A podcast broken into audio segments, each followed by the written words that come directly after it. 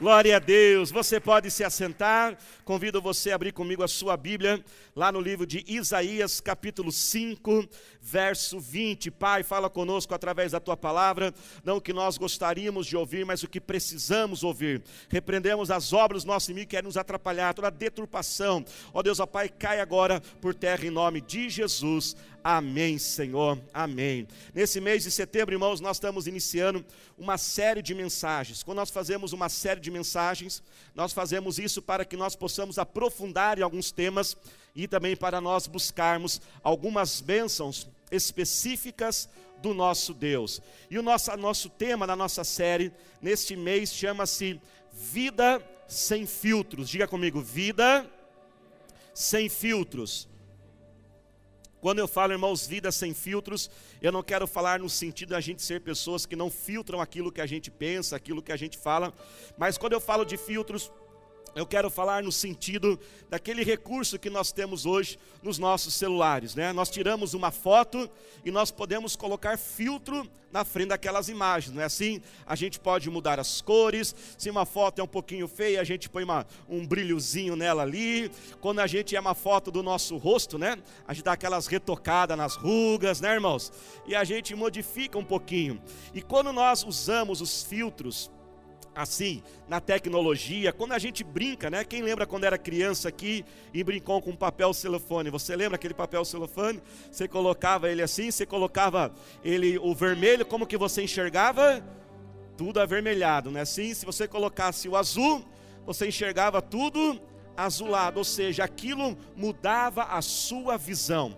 E eu quero falar nesse sentido, filtros que muitas vezes nós permitimos que fazem a gente enxergar as coisas de forma diferente, enxergar aquilo que está à nossa frente de uma forma distorcida. Filtros no celular, brincando, não tem problema, mas quando irmãos estão na visão da vida, eles são sérios e trazem consequências perigosas para nós. A primeira grande consequência desastrosa de nós permitirmos esses filtros que vão crescendo aos poucos em nossa vida é que nós não temos um encontro com a verdade. Olha essa imagem que está aqui no telão. Qual é a cor verdadeira das folhas dessa árvore? Será que a cor verdadeira é o verde? Será que é o amarelo, tipo mais de outono? Será que é mais cinza mesmo, tipo de inverno? Qual é a cor do céu que está aí? Um céu nublado ou um céu bem azulzinho? Não dá para saber. E uma vez que você não tem o um encontro com a verdade, isso gera problemas. Quando nós não temos o um encontro, por exemplo, com a verdade, nós não podemos resolver os problemas de forma verdadeira. É igual quando você leva um carro no mecânico e ele não descobre a peça, e troca uma, troca outra, você perde dinheiro, você perde tempo, porque não encontra-se a verdadeira causa do problema. Quem está entendendo, diga amém. Acontece isso quantas vezes no casamento? O marido ele recebe uma promoção, ele chega em casa todo feliz e ao contar para sua esposa sobre aquela promoção, a primeira reação imediata ali da sua esposa é um semblante que ela não fica tão feliz e tão alegre assim. O homem pira então, ele fica irritado, ele fica zangado, ele fala: Mas o que acontece com essa mulher? Uma notícia boa dessa que eu vou ser promovido, ela não fica feliz. E ali eles começam muitas vezes até uma discussão, ele fica irritado, ela fala, ele fala, mas o que acontece? Você distorce tudo. Por que, que muitas vezes isso acontece, irmãos?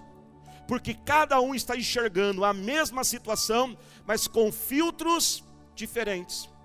A filosofia chama isso de cosmovisão, a forma como você olha aquilo que está à tua frente. Provavelmente aquela mulher não fica feliz porque ela está enxergando com as lentes, ela está vendo com o filtro da rejeição e da carência. Talvez por muito tempo, sentindo a ausência do seu esposo, ela sente que ela não é a prioridade na vida do seu esposo. Ao receber a notícia que o marido foi promovido, aquilo aciona um gatilho nela, aquela visão, então agora se aparece, ela diz: agora que eu vou ter menos atenção ainda. Então um fica frustrado, irritado, porque um não consegue entender o outro, e assim começa a ver essas distorções, começa a ver essas frustrações, nós não conseguimos compreender um ao outro, um fala uma coisa, outro entende outra, e assim, irmãos, discussões e desavenças crescem. Pais olham para aquele filho, adolescente, menino, nunca foi muito bom de estudo, e de repente, ele, já, ele que já tirava notas ruins, começa a tirar notas piores ainda. Que, que os pais já começam a olhar para aquele filho? Esse menino é um tremendo de um preguiçoso. Porque, irmãos, na verdade, abrindo parênteses aqui, né? Você sabia que todos os pais têm a tendência de achar que os seus filhos são mais preguiçosos que eles? Você sabia disso? Isso é normal, viu, irmãos? Né? Toda a geração mais velha acha que a geração mais nova é mais preguiçosa acha que a geração mais nova é mais fácil, porque o avô começou a trabalhar com 9 anos, o pai começou a trabalhar com 16, a geração mais nova vai trabalhar mais tarde ainda. Então aquele menino que nunca tirou nota boa, sempre foi meio preguiçoso, agora as notas pioraram, então eu comecei, esse menino é preguiçoso, e eu começo a brigar e começo a ver a desavença. Só que muitas vezes a verdadeira causa não é essa. Temos que olhar por além desses filtros. Quem está dentro de amém? Às vezes aquele menino, irmãos, que já tinha problemas, não conseguiu se adaptar então ao ensino pela internet, ao ensino à distância. Ou pode ser um outro problema muito grave na adolescência. O rapaz, irmãos, está apaixonado. Porque você já viu adolescente apaixonado? Quem já foi adolescente apaixonado aí? Né, com 15 anos, leva um fora e a vida amorosa dele está destruída para o resto da vida. Calma, você tem só 15 anos, tem muita coisa ainda. Irmãos, que nesse, a partir de hoje, nós possamos ser mais cuidadosos, possamos ser menos apressados, menos irritados, quando alguém não conseguir compreender o que você está falando. Quando alguém não consegue entender o que você explica, seja um funcionário, seja alguém que você lidera na sua célula, seja alguém da sua família, evite ficar irritado, evite ficar magoado, evite ficar triste, porque muito provavelmente cada um está enxergando a situação com filtros, estão enxergando de forma diferente. Por isso, irmãos, que nessa noite, como diz nesse mês, nós vamos orar por algumas bênçãos específicas. E a primeira bênção que eu quero orar para este mês de setembro é que Deus derrame sobre a minha mente, sobre a sua mente, sobre todos nós, soluções eficazes e novas para problemas antigos. Eu queria que você fizesse assim com as tuas mãos agora. Pede agora ao Senhor. Clame a Ele neste momento. Pai, nós oramos a Ti, Senhor, em nome do Senhor Jesus. Derrama sobre nós nesse mês de setembro, Senhor, soluções novas, soluções que sejam eficazes, Senhor, para problemas antigos, Senhor principalmente, ó Pai, relacionamentos, desentendimentos, faltas de compreensão, Senhor, que às vezes reinam nesta família, já, Deus, ó Pai, há décadas, ó Senhor, onde muitos já estão magoados, talvez até mesmo querendo desistir deste lar, Senhor. Declaramos que o Senhor move as nossas mentes agora, que as nossas mentes estão sendo abertas, nossos olhos, ó Pai, estão sendo libertos desses filtros, Senhor encontraremos a verdadeira causa do problema para encontrarmos a verdadeira solução. Se você crê nisso, aplauda ao Senhor Jesus neste momento. Glória a Deus. Com o filtro, irmãos, nós teremos uma definição imprecisa e contrária sobre o que é realmente certo e o que é realmente errado com a vista afetada por esses, filtros, por esses filtros, nós não conseguiremos definir realmente o que é o certo e o que é o errado. E é o que o versículo que nós temos chave hoje diz, leia comigo, Isaías capítulo 5, versículo 20. Olha o que esse versículo diz, é muito sério. Diga assim comigo, é sério. Ai dos que chamam ao mal bem, e ao bem mal que fazem das trevas luz e da luz trevas, do amargo o doce e do doce amargo. Ai, esse ai, irmãos, é um ai no sentido, olha, toma cuidado, isso aqui é sério. Eu levo muito a sério, Deus está dizendo. Ai daqueles que distorcem a verdade. Ai daqueles que comem algo doce e diz isso aqui é amargo.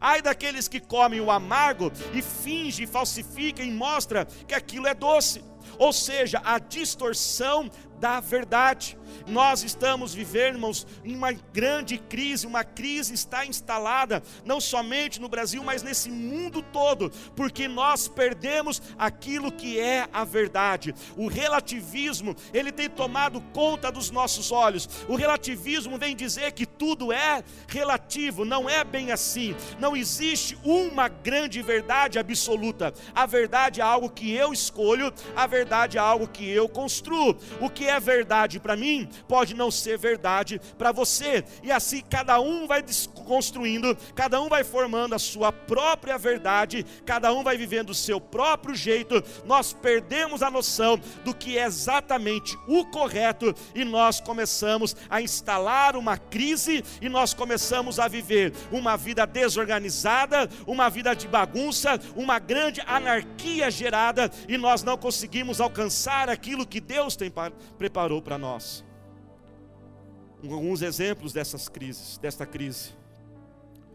Por exemplo, Felipe Neto virou celebridade, celebridade e ídolo das nossas crianças. E eu não tenho receio de falar isso, irmãos.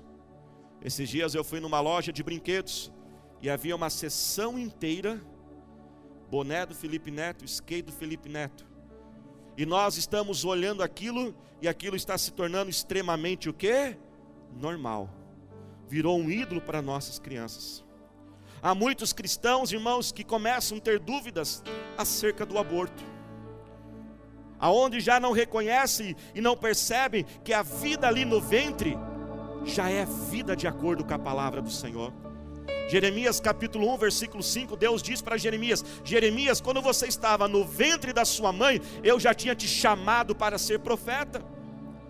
Eu sei, irmãos, que nossa, as leis brasileiras, elas já dão algumas áreas, algumas condições para o aborto, em questões de estupro, essas, essas situações. Eu não vou entrar neste mérito, porque não é o local adequado, pregação pública e também o tempo. Mas o que eu quero dizer, irmãos, é pelo menos no sentido do aborto, aquele aborto que é banal, aquele aborto que as pessoas se envolvem e agora esta criança vai atrapalhar a minha vida. Ei, aonde nós vamos parar, irmãos? Mas se nós não vigiarmos, isso vai entrando e nós vamos permitindo isso nós vamos permitindo que pedofilia se, se, se transforme, se torne um transtorno e não mais um crime. As autoridades já são desrespeitadas pais, professores, líderes, chefes, pastores, não há respeito, não há uma reverência. Idosos são tratados sem nenhum respeito. Cada um vai buscando aquilo que é o melhor para si mesmo, não há mais esforço, não há mais mérito, para alcançar alguma coisa, simplesmente eu quero e tem que ser me dado aquilo. É esse filtro, irmãos, do relativismo que gera esta bagunça, que gera esta anarquia em nossas vidas. E eu queria que você fizesse assim com as tuas mãos. E nós vamos orar, irmãos. Pais que estão aqui, vigiem teus filhos. Se você consagrou teu filho no altar, você tem uma grande responsabilidade. Consagrar o filho no altar não é uma cerimônia para tirar foto, pôr no quadrinho, não com o pastor segurando. Se você consagrou o teu filho no altar, você entregou para que a vontade de Deus seja feita na vida dele. Toma cuidado que os teus filhos estão vendo. Vigia, fique em cima mesmo. Eu sei que os jovens adolescentes vão odiar o que eu vou falar agora. Mas pais, pegue aquele celular. Ah, mas é a minha privacidade e a gente vai permitindo a tal da privacidade. Você é pai, você é mãe, você é a autoridade de Deus instituída pelos teus filhos e Deus vai prestar contas sobre você. Então, por uma cara, por um rostinho emburrado do teu filho, você não vai ver o celular dele, vai ver sim. Vai proteger teu filho, proteja tua filha, proteja aqueles que Deus, porque isso vai entrando, irmãos. Se o teu filho já começa a dizer, não é bem assim, Pode ser que o filtro do relativismo já está muito impregnado na visão dele. E nós vamos orar, irmãos, porque Deus não é Deus de anarquia, Deus não é Deus de bagunça. A Bíblia diz que o Deus é um Deus de ordem, Deus de planos. Jeremias 29, 11 diz: Pois sou eu que conheço os planos que tenho para vós. Se até Deus faz planos, irmãos, nós temos que ter planos. E a segunda bênção que eu quero orar nesse mês de setembro é que Deus dê planos para nós, Deus dê projetos, que Deus coloque a nossa vida em ordem. Nós estamos prestes a viver uma vida pós-pandemia, precisamos reorganizar a vida. Muitos jovens, adolescentes, eles têm agora vestibulares e nós vamos orar por isso, Pai. Nós oramos, apresente agora o Senhor, Pai, ajuda esta vida, Senhor. Ó Deus, ó Pai, mova agora colocando ordem que essa vida, Pai, esta pessoa possa ter uma visão de vida, Senhor. Ela possa ter um planejamento, ela possa ter um projeto. Senhor, ó Pai, que ela possa saber qual o curso certo escolher, ó Pai, para desenvolver a sua, a sua capacidade, o seu potencial, Senhor. Nos ajuda, Pai, a pôr nossa vida em ordem. Aqueles que estarão fazendo vestibulares, ó Pai, guia, Senhor Deus traga a direção sobre a nossa vida, é o que nós te pedimos em nome de Jesus. Diga glória a Deus. A terceira prisão, irmãos, a terceira consequência é a prisão.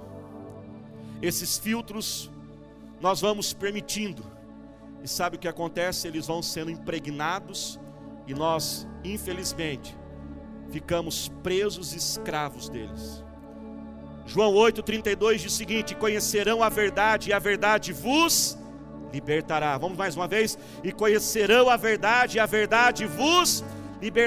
O conhecimento da verdade, irmãos, nos liberta. Mas vamos inverter o versículo agora.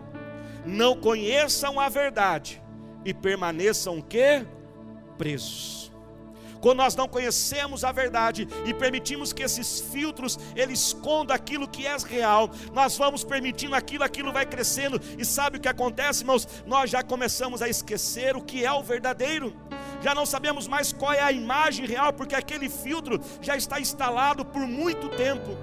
Então a nossa vida começa a se tornar uma grande mentira, a nossa vida começa a se tornar uma vida de engano, uma vida vazia, uma vida de aparências, e nós não percebemos aquilo. A psicologia, irmãos, ensina algo muito interessante. Você sabia que um louco nunca sabe que ele está louco? Você só sabe que você não é louco se alguém disser para você que você não é louco. Alguém já, alguns bugaram aí já, né? Porque para o louco ele nunca está louco. O louco ele vai olhar as coisas, está normal. Agora, se um dia alguém chegar para você e disser que você está louco, aí a coisa está séria. Por quê, irmãos? Porque aquilo vai se tornando parte daquilo que nós somos. E nós vamos vivendo essa vida, irmãos, nós vamos olhando Sabe por que, que a gente fica tão fascinado? Sabe quais são os Instagrams que mais bombam, os YouTubers que mais bombam? É aqueles que promovem uma satisfação. Nós olhamos aquilo e olhamos aquelas pessoas e aquelas pessoas parecem ter uma vida extremamente o quê? Satisfeitas. Uma grande parte, irmão, dos youtubers são depressivos e têm constantemente pensamentos de suicídio. Porque eles não falam aquilo de forma verdadeira, eles são pagos eles são pagos para abrir aquela caixinha, eles são pagos para falar que aquele jogo é legal. Quantos YouTubes jogam aquele jogo, se empolgam e as crianças estão assistindo e odeiam aqueles próprios jogos? Porque nós vamos vendo aquilo, irmãos, e vamos nos satisfazendo de ver os outros satisfeitos. E ficamos depressivos e insatisfeitos com as nossas vidas. Olhamos aquele casal, né? Lavando o carro. E a água para cima assim, ele sorrindo, né? Aí ele joga água nela, ela joga água nele. Aí ele pega a espuma e joga a espuma no rosto dela. Aí eles dão aquele sorriso, sorriso branco, né? Aquele carro, e a mulher começa a brigar. Você nunca jogou espuma em mim, mas nem lavar o carro você não lava, homem. E nós vamos permitindo essa insatisfação, uma fantasia de vida, porque é uma fantasia que está sendo passada essa insatisfação, irmãos, está impregnada em muitos nós. Parece que a gente nunca está satisfeito. Parece que a alegria está sempre um passo para frente. Quando aquilo, quando eu tiver aquilo, quando as coisas forem daquele jeito, aí eu vou ser feliz. E aí quando você chega naquilo, a satisfação dá um passinho para frente. Mas eu quero declarar, irmãos, que hoje é dia de libertação do Senhor nas nossas vidas. Amém, igreja? E eu quero apresentar quatro grandes verdades que vão nos libertar porque conhecereis a verdade e a verdade vos libertará. Quem quer ser liberto e viver o melhor do Senhor para a sua vida? Primeira grande verdade, irmãos, nós temos que ter nossa mente, nosso coração, que Deus é real. Diga comigo, Deus é real. Deus, irmãos, ele existe. Acreditar, irmãos, que Deus existe é menos loucura do que acreditar que ele não existe. Se você ainda não conhece a Deus, faça uma oração, fale com os céus, fale de algum jeito, diga-se: Deus, se o Senhor existe, se revela a mim, mostra, prova que o Senhor existe, porque Ele está aguardando o seu pedido. Se entrega a Ele o mais rápido, que você não venha descobrir que Ele é real quando já for tarde demais. A segunda grande verdade, irmãos, é que a Bíblia, ela é a palavra de Deus. Diga comigo assim: a Bíblia é a palavra de Deus, e na palavra de Deus, irmãos, está expresso de forma clara aquilo que é certo e aquilo que é errado. Se existem verdades absolutas, não é a sua verdade, você não constrói a sua verdade, não é a minha verdade, é o que a Bíblia diz que é verdade, ela é a palavra revelada de Deus, e nós temos que amar a Bíblia, e ela tem que ser autoridade sobre nós. Vamos aplaudir glorificando ao Senhor. Aleluia. Se coloque de pé. Terceira grande verdade. Somos criados por Deus, homens e mulheres, e criados para Deus. Diga assim comigo: somos criados por Deus e para Deus. Deus é o Criador do universo, Ele é a fonte e a origem de todas as coisas. Você não é um fruto do Big Bang, você não é a evolução de um animal, você foi criado à imagem e à semelhança do nosso Deus. Quando você estava no ventre da tua mãe, ele já te conhecia. Há um plano, há um propósito para você neste mundo. E a minha oração é que você possa descobrir o propósito da sua criação, mas não somente cumprir esse propósito, mas que esse propósito possa adorar ao Senhor. Diga assim comigo: eu fui criado para adorar a Deus. E sabe, irmãos, qual é a forma mais profunda da gente adorar a Deus? Com todo respeito, pessoal que está aqui exatamente da música, não são as músicas. A forma mais profunda de a gente adorar a Deus é fazer com que Jesus realmente satisfaça a nossa alma e vencermos a insatisfação. O que nos leva à quarta, à quarta grande verdade: somente Jesus satisfaz plenamente a nossa alma. Existe um espaço dentro de você criado pelo próprio Deus que só Jesus pode preencher. Nós temos que conhecer essa verdade e ela vai nos libertar. Mas essa verdade, irmão, não é somente uma informação. Essa verdade é uma pessoa e o nome dela chama-se Jesus. Jesus declarou: Eu sou o caminho, eu sou a verdade, eu sou a vida. Ninguém chegará ao Pai se não for por mim mais do que saber a verdade, descobrir a verdade, receber a verdade, acreditar na verdade, nós precisamos conhecer a verdade, conhecer Jesus, e para conhecer Jesus, tem que se esvaziar. Quanto mais você se esvazia, mais ele enche, quanto mais você diminui, mais ele cresce, quanto mais você renuncia, mais você recebe. Só Jesus é que pode realmente te satisfazer. E quando nós, irmãos, começamos a esvaziar de quem nós realmente somos, o nosso eu, e aí nós começamos então a entender o quanto Ele é grande e o quanto que Ele já fez naquela cruz por nós.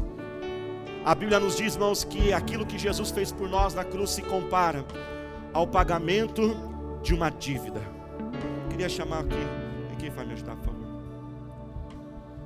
Imagine, irmãos, que o Fábio, ele me está me devendo 10 reais. Eu fico feliz porque tem uma dívida de 10 reais agora, né? Ele falou tranquilo, porque uma 10 reais dá até para pagar. Mas vamos dizer que eu perdoo a sua dívida, Fábio. Você vai dizer o quê? Pô, pastor, valeu aí, né? Mas se a dívida, irmãos, for de 100 reais, coloca a mão em teu coração. E eu falo, Fábio, aquela de 100 reais não precisa pagar mais. Ô, pastor obrigado. Mas se a dívida for de mil reais, eu falo, não precisa pagar mais. e já vai me dar um abraço, né, irmãos? Acho que até um abraço agora eu vou ganhar, né? Mil reais. Mas se eu perdoar a sua dívida de 10 mil reais, acho que até uma lágrima já vai cair, né? Agora imagine que eu perdoo a dívida de 100 mil reais. Não precisa pagar. Ele já vai me abraçar, vai me convidar para fazer um jantar na casa dele e vai falar assim: Pastor, pode ficar tranquilo, eu vou orar pelo Senhor por todos os dias da minha vida. Porque, irmão, se alguém perdoa uma dívida de 100 mil reais, o mínimo que você tem que fazer é orar por ela o resto da vida. Mas vamos imaginar, Fábio, que essa dívida é de um milhão de reais. E eu digo: essa dívida está perdoada. Você vai dobrar os seus joelhos, vai abraçar minha perna, vai chorar. Eu não acredito que você fez isso. Você salvou a minha vida, uma dívida de um milhão de reais. Mas se essa dívida for de um bilhão de reais, uma dívida impagável, e eu disser, essa dívida está perdoada, como você vai reagir? Como você iria reagir se alguém te perdoasse uma dívida de um bilhão de reais? Você ia se entregar àquela pessoa. Sabe, irmãos, quanto maior você, quanto mais você entender o tamanho da sua dívida, mais você vai amar Jesus. Quanto mais você entender o seu estado pecador, e nós compreendemos que a nossa dívida não era de 10 reais nem de 100 reais, a nossa dívida era impagável. Precisou Jesus, o Deus, se tornar homem, vir a esse mundo, morrer naquela cruz, para que a dívida pudesse ser paga. Por isso, quanto mais nós nos satisfazemos de Jesus, irmãos, esta verdade penetra em nosso coração, nós somos libertos. Sabe quando você vai ser satisfeito? Não quando algo novo acontecer, mas quando você olhar para trás, aquilo que já aconteceu há dois mil anos atrás. Por isso você já pode estar satisfeito hoje, feliz hoje, feliz agora por aquilo que Cristo fez na sua vida. E esta será a nossa maior força de evangelismo, porque o que as pessoas querem é encontrar alguém satisfeito. Quando você vê alguém comendo um bolo e ela começa a dizer: "Ai, que bolo gostoso!" Que que você diz? Me dá um pouquinho desse bolo. E quando as pessoas virem em mim você, Jesus nos satisfazendo, elas vão dizer: Me dá esse Jesus que está em você.